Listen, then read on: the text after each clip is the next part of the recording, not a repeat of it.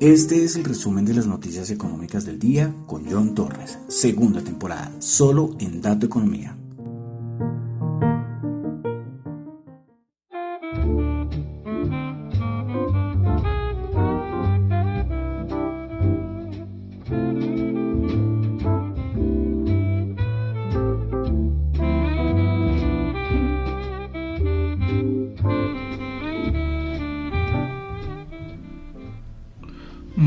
Buenas noches, son las 8.01 de la noche de hoy, 23 de mayo del año 2022. Mi nombre es John Torres y este es el resumen de las noticias económicas del el día. Saludo, como siempre, a los que me escuchan en vivo en Radio Dato Economía, en tanto en la web como en la aplicación de Zeno Radio. Z E NO Radio. La aplicación está para iOS y para Android. Hay emisoras de todo el mundo y ahí está Radio, Radio Dato Economía, las 24 horas del día. Bueno, eh, saludos a los escuchan en el podcast, lógicamente, en Spotify, en Apple Podcast, en estas dos plataformas. No olviden calificarlos, el podcast.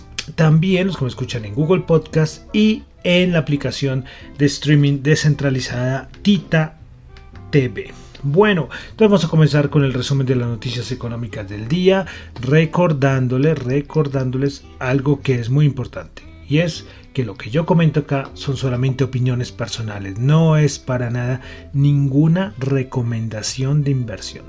Bueno, entonces vamos a empezar comenzando semana con el resumen de las noticias económicas. Listo, comenzamos, como siempre, comenzamos por Asia. Eh, y es que JP Morgan revisó a la baja sus estimaciones de crecimiento económico para China y su anterior estimación para este año 2022 era del 4,3% y la redujo al 3,7%.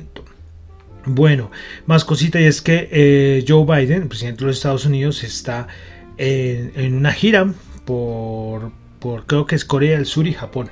Bueno, pues bueno, hoy en la madrugada Joe Biden dijo dos cositas respecto a China. Primero, que considera reducir aranceles a China. Recuerden la época Trump, que había un montón de aranceles, bueno, toda esta guerra comercial con China.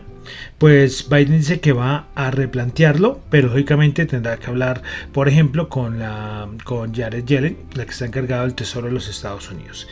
Pero también dijo otra cosita y es que si China llega a invadir Taiwán, Estados Unidos va a responder militarmente. Militarmente. ¿Qué tal las afirmaciones de, Biden? Eh, horas después, desde China dijeron que Estados Unidos está jugando con fuego sobre lo de Taiwán. Recuerda lo que les he comentado muchas veces, que yo pensé que iba a ocurrir primero lo de Taiwán, o que aquí iba a ocurrir lo que está ocurriendo actualmente con Ucrania.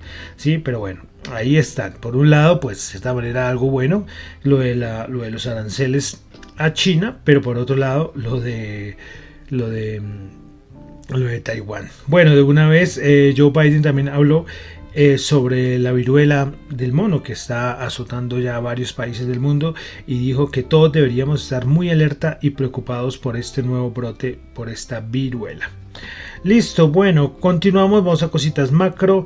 En Corea del Sur tuvimos sentimiento del consumidor en Corea del Sur, anterior 103.8 y este bajó a 102.6. Pasamos a Japón, donde tuvimos PMI, ya empezamos de nuevo con los PMI, vamos con el PMI manufacturero en Japón del mes de mayo 53.2, anterior 53.5, el de servicios 51.7, anterior 50.7. Pasamos a Australia.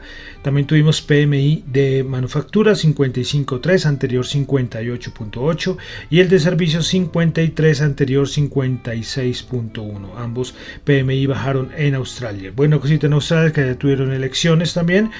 Y pues el Partido Laborista Australiano pues ahora llega al, al, mando de cierta manera de, Australia. Eh, Anthony Albanese es el el nuevo primer ministro de Australia. Bueno, vamos a pasar ya a Europa. Tuvimos hoy el dato de IFO, de este instituto alemán, que nos da datos sobre cómo está la situación económica a nivel de negocios eh, en Alemania. Pues bueno, la, realidad, o bueno, la realidad, el presente del clima de negocios, así podríamos traducirlo, en Alemania, se esperaba 91.4, anterior 91.9 y este creció a, 5, a 93, un dato positivo después de varios meses. Bueno, Christine Lagarde también dio algunas declaraciones todo este fin de semana. Solo voy a resaltar que dijo que es probable que el Banco Central Europeo abandone las tasas negativas a finales del mes de septiembre. Muchos dicen que está un poco retrasada Europa, ¿no? Porque acá todos los bancos centrales han subido tasas. Bueno, que Europa es en otro contexto, mm, sí, digamos, por lo que está pasando con, Rusia y Ucrania. Pero vamos a ver, eh, salieron a hablar, así como saben hablar miembros de la Reserva Federal, ahí también salieron a hablar un montón de miembros del Banco Central Europeo a defender esa posición, ¿no? De eh, subida de tasas, a ver, para el segundo semestre de este año 2022 en Europa.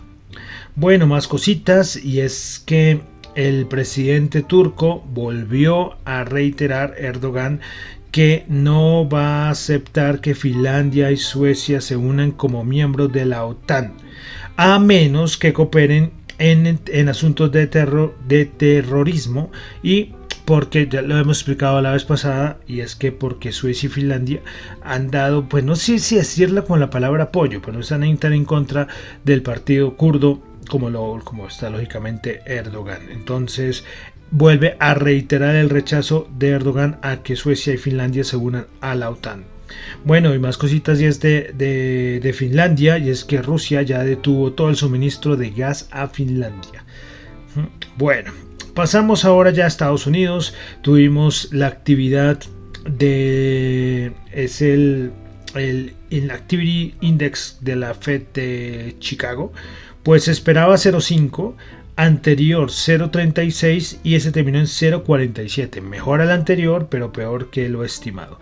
Siguen hablando miembros de la Reserva Federal y solo voy a resaltar una frase de Bostic, el de la Fed de Atlanta. Dijo que la Fed busca un aterrizaje suave, suave pero eso lo ve increíblemente difícil. Recordemos que Jerome Powell lo ha repetido muchas veces, ¿no?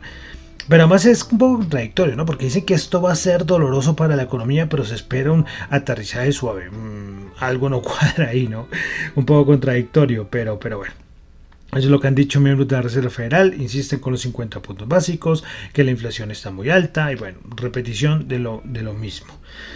Bueno, eh, una cosita de Estados Unidos y es que eh, Kolanovich, que es un eh, importante analista de JP Morgan, mm, dio como ellos tienen un modelo de probabilidad de recesión y que ahora está al día de hoy, al día de hoy 23 de mayo, el modelo señala que la probabilidad de recesión en los Estados Unidos ya supera el 41%.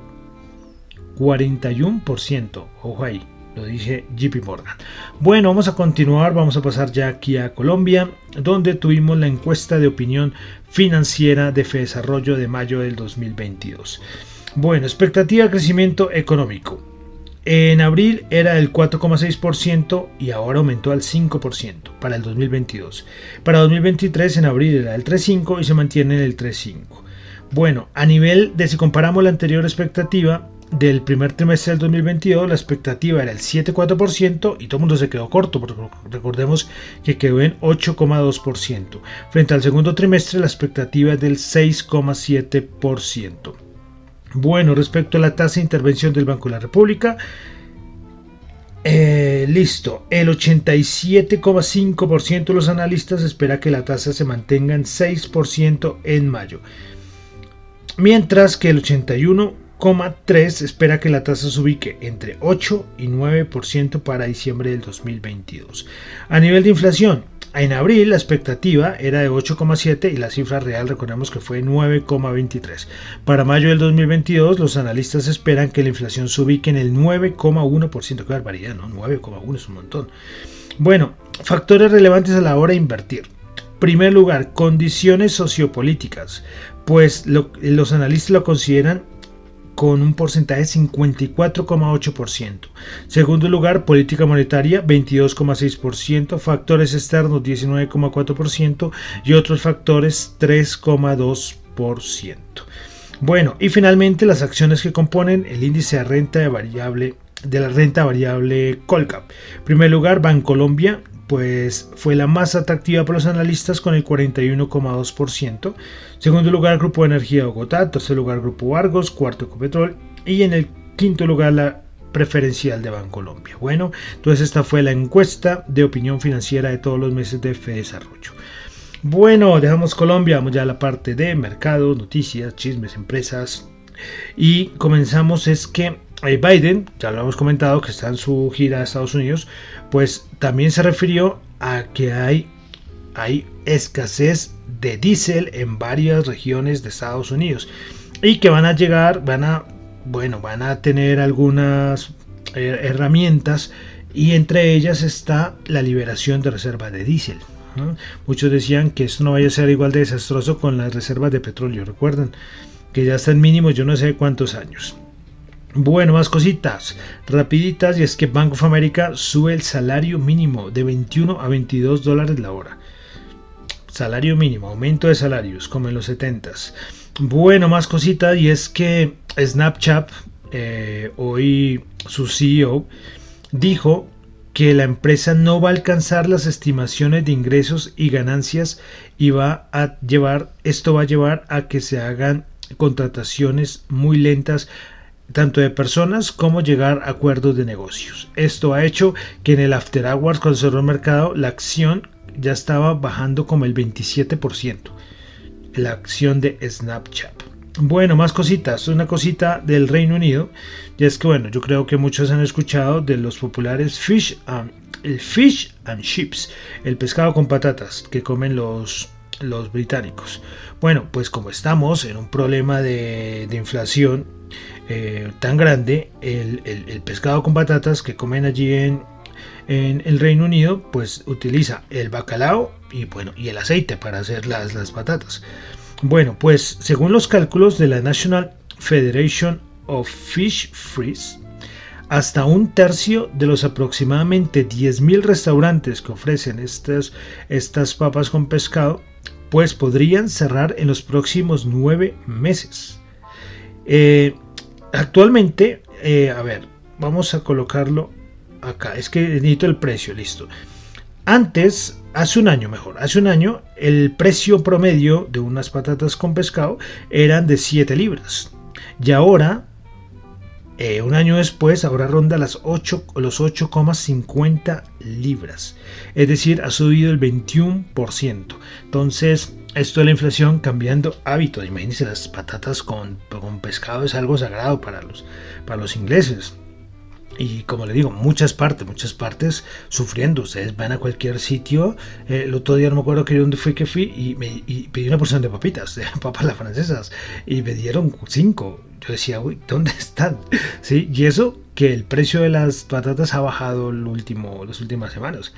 Pero esto, todo esto del aumento de precios por la inflación hace que se cambien hábitos de consumo. Es, curioso. Pero bueno, a en todo lado, en los británicos también afectándolos. Listo. Entonces ya con esto terminamos la parte. Empezamos a entrar ya a los índices de Estados Unidos. ¿Qué tenemos? Pues bueno, no voy a decir que mucha volatilidad porque desde que abrieron los futuros alcistas, en la madrugada con la noticia de Biden que dijo que iba a de pronto analizar los aranceles a China, pues esto hizo otro nuevo impulso y de cierta manera el mercado terminó bien. Pero ahora si no estoy mal los futuros no están tan bien. Pero bueno, veremos a ver qué pasa en la, en la madrugada. Eh, como decían por ahí, eh, todo, todo mercado bajista tiene sus buenos rebotes. Hay rebotes del 6%, 8%, pero esto no quita que ya dejemos el mercado bajista. No, no. Como decía, los otros dicen no, que tiene que bajar por los 3.000, perder los 3.840 para hablar de mercado bajista, eh, beer market, todo esto. No, no, pero, ya todos lo sabemos que estamos en mercado bajista y que van a venir rebotes.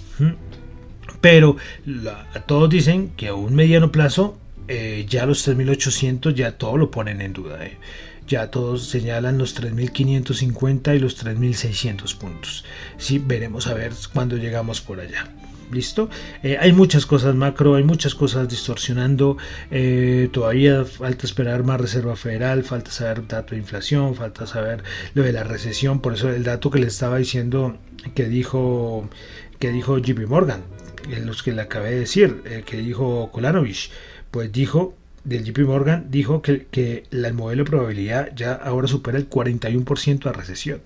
El mercado tendrá que llegar a un punto de, descontar esto. Y vemos que todas las empresas en su en sus estimaciones a un mediano plazo son pésimas. Todos están diciendo, vamos, las estimaciones son malas, los ingresos no van a ser los mismos, no vamos a poder contratar más gente, bueno, todo ese montón de cosas. Entonces todo esto falta por afectar el mercado. Pero bueno, vamos a pasar al... Ah, bueno, una cosita importante, antes de nombrar ya lo del VIX, como siempre lo nombro. Y es que recuerden que hemos depretido mucho el VIX, que el VIX que le pasa, que no reacciona. Y es que eh, Goldman Sachs sacó este datico. Y es que en los últimos 15 años ha habido 36 sell-off, es decir, con caídas bastante importantes, del 4%.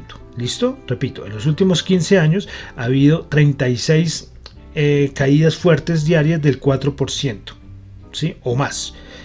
Y el VIX nunca había estado tan bajo como pasó la semana pasada es súper curioso, como decía, es que, es que esto tiene todo el mundo pensando, ¿y por qué el VIX no reacciona? Y lo que preocupa a mucha gente es que se está acumulando y que de un momento a otro la volatilidad sí puede ponerse un poco más complicada. Bueno, es una hipótesis, ¿sí? Pero Goldman Sachs lo vio, lo que estamos analizando acá, que el VIX, ¿por qué no, no reacciona el VIX? La gran pregunta. Bueno, entonces entramos de una vez al VIX a ver cómo cerró el día de hoy. Bueno, el VIX el día de hoy cerró en 28,48 bajando el 3,2%. Vamos ahora con el a ver un momento con los bonos de Estados Unidos 2,84 la rentabilidad del bono a 10 años y vamos con el dólar el dólar el DXY el índice dólar que creo que tomó un respirito bueno ni tanto en este momento está subiendo 102,2 pero sí si lo miramos en el día sí alcanzó a, bajar el dólar el día de hoy. Vamos ahora con los índices de Estados Unidos, el SP500, el Nasdaq 100 y el Dow Jones. Entonces vamos a comenzar como siempre con el SP, el SP500 que el día de hoy subió 72 puntos, 1,8%, 3.973 puntos. Bueno, principales ganadoras en el SP500 el día de hoy. Tuvimos a Ross Store subiendo el 9,5%. Deere Company subiendo el 7% y Slumberger subiendo el 6,5%. Principales perdedoras, Autodex bajando el 4,1%, Caesars bajando el 3,7% y Broadcom bajando el 3,1%. Vamos ahora con el Nasdaq 100, el, perdón, el Nasdaq 100, no, todavía no, el Dow Jones. Vamos con el Dow Jones que subió 618 puntos, 1,9%, 31.880 puntos. Principales ganadoras del día en el Dow Jones. Recuerden que el Dow Jones son solamente 30 componentes. Principales ganadoras, JP Morgan subiendo el 6,1%, Visa subiendo el 4,2% y Apple subiendo el 4%. Principales perdedoras, Dow bajando el 0,9%, Home Depot bajando el 0,4% y Honeywell bajando el 0%. Ahora sí, vamos con el Nasdaq 100. La tecnología, el Nasdaq 100 el día de hoy bajó, perdón, subió 198 puntos, subió el 1,6%, 2000, 12.034 puntos. Me acordé que tengo que colocar una, una, señal en el, en el Nasdaq, se me olvidó. Hasta ahorita es que me acuerdo. Así, echen un vistazo al Nasdaq, coloquen los que les gusta el análisis técnico. Bueno, entonces, Nasdaq 100 eh, Autodex, las principales ganadoras, no, sí, principales ganadoras, Ross Store subiendo el 9,5%, Palo Alto Network subiendo el 4,5% y ASML subiendo el 4%. Principales perdedoras, Autodex bajando el 4,1%, Broadcom bajando el 3,1% y Mash Group bajando el 2%. Así es que el Nasdaq, pero hay que ponerlo, pero en... A ver, que esto no sé qué le, qué le pasó. A ver, un momento. Bueno, no sé por qué esto estaba sonando acá. Listo. Eh, entonces, si está hablando de Nasdaq 100, mírenlo en las gráficas de, creo que es la semanal, la, de 200 la 200 periodos. Pero bueno, ahí se los dejo a los que les gusta análisis técnico. Listo, entonces vamos a la bolsa de de Colombia. El MSCI Colcap subió 23 puntos, subió el 1,6%, 1482 puntos. Principales ganadores del día en la bolsa de valores de Colombia: ISA subiendo 6,4%, Semargo subiendo el 4,5%, Semargos Ordinaria y Éxito subiendo el 4,5%. Principales perdedores en la Bolsa de Colombia, el Cóndor bajando el 4,2%, Paz del Río bajando el 3,2% y Nutresa bajando el 2,9%. Vamos ahora con eh, commodities, el oro 1852 subió 7 dólares la onza, WTI 109.9 bajó 0,4 dólares el barril, Brent 110.8 bajó 2.1 dólares el barril. Tasa representativa del mercado para Colombia 3.951 bajó 38 pesos. Y vamos a terminar como siempre con las criptos. Las criptos. Eh, comenzamos entonces como siempre con Bitcoin que baja el 3,4%, Ethereum bajando el 2,5%, BNB subiendo el 0,6%, Ripple bajando el 3,9%, Cardano bajando el 5,2%, Solana bajando el 5,9%, Dogecoin bajando el 2,8%, Polkadot bajando el 2,2%. Bueno, dos cositas de cripto rápidamente. Eh, y es que eh, GameStop va a lanzar su propia billetera para criptos y NFTs bueno, para criptoactivos, podríamos decirlo mejor. Entonces GameStop, que ya había anunciado, ¿no? Que se iba a meter en todo esto, bueno, no sé cuál sea la, hora, a qué se dedicara GameStop ahora, no sé, uno lo conocía de venta de videojuegos y de cositas así, pero ahora con esto de las criptos, bueno. Eh, y otra cosa, de, lo de Christine Lagarde, que dijo el fin de semana que eh, las criptos no valen nada, que no tienen ningún respaldo, eh, bueno, es la reserva, es el Banco Central Europeo. El principal rival del, Bitcoin eh, son las monedas fiat, el dólar, el euro, entonces no vamos a escuchar nunca nada bueno de, un banco central, ¿sí? Y yo siempre coloco en Twitter, para entrar en polémicas, es lo del valor, el valor si uno coloca que el valor es subjetivo, ahí cambia todos los análisis. Pero bueno, esto es un tema más, más largo que comentar. Pero curiosamente, Cristian Lagarde dijo que a su hijo sí le gustan las criptos, cosas de la vida, ¿no? un, poco, un poco contradictorio, ¿no? Que al, hijo sí le gustan las, las, las criptos, siendo hijo de la presidenta del Banco Central Europeo, un, poco, un poco extraño. Pero sí es importante, y eso sí, la regulación. Eh, hoy en Colombia se supo que hay por ahí algún otro, parece que es una estafa, pues no sé si sea 100% seguro. Eh, y eso es lo que da tristeza, eso es lo que da rabia, ¿no? Porque no tiene que haber las criptos y hace una estafa. dicen que a partir de una cripto, pero, pero la gente, la falta de educación, y por eso sí es necesario parte de regulación muchos dicen no que la regulación va en contra de lo que quieren las criptos mm, déjame déjame dudarlo no sé si vaya muy en contra porque hay que tener una vigilancia para que no hayan chinguitos y robos y estafas pero bueno. Entonces ya con esto termino por el día de hoy el resumen de las noticias económicas del día. Recuerden que lo que yo comento acá, lo que yo comento acá son solamente opiniones personales. No es para nada ninguna recomendación de inversión. Ténganlo muy claro. No es para nada ninguna recomendación de inversión.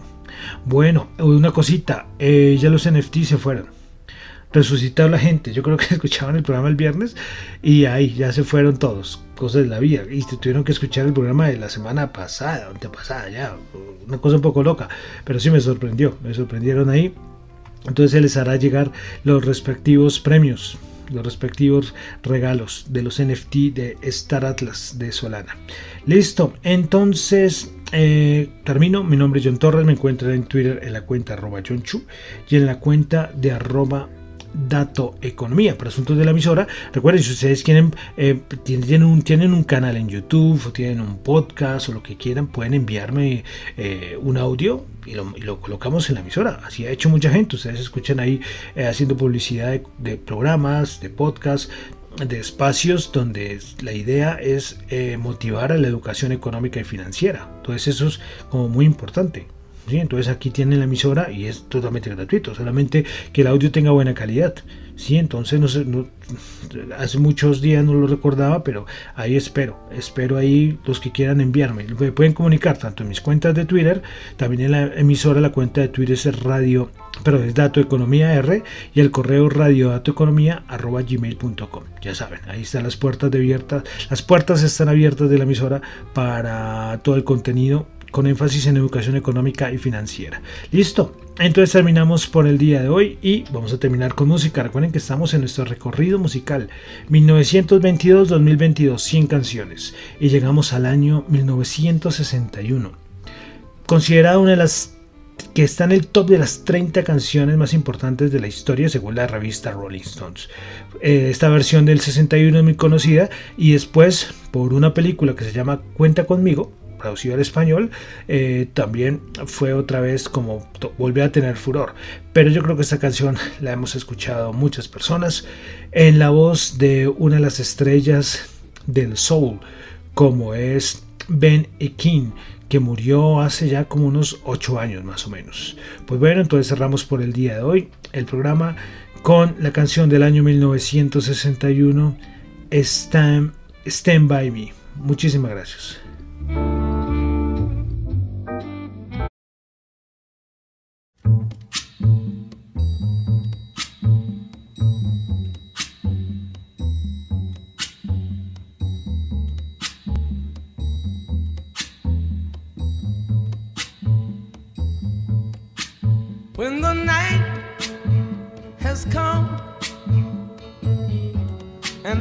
Is dark and the moon is the only light we'll see. No, I won't be afraid. Oh, I won't be afraid just as long as you stand, stand by me.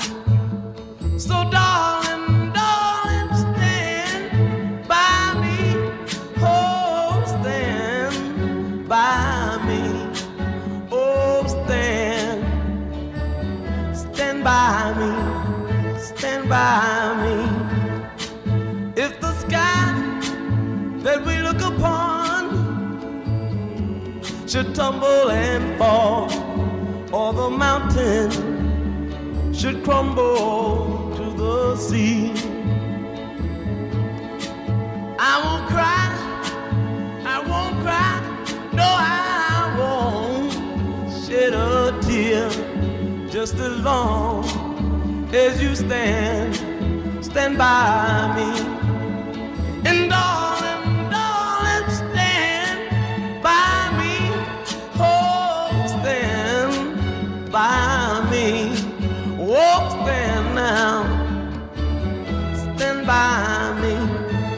by.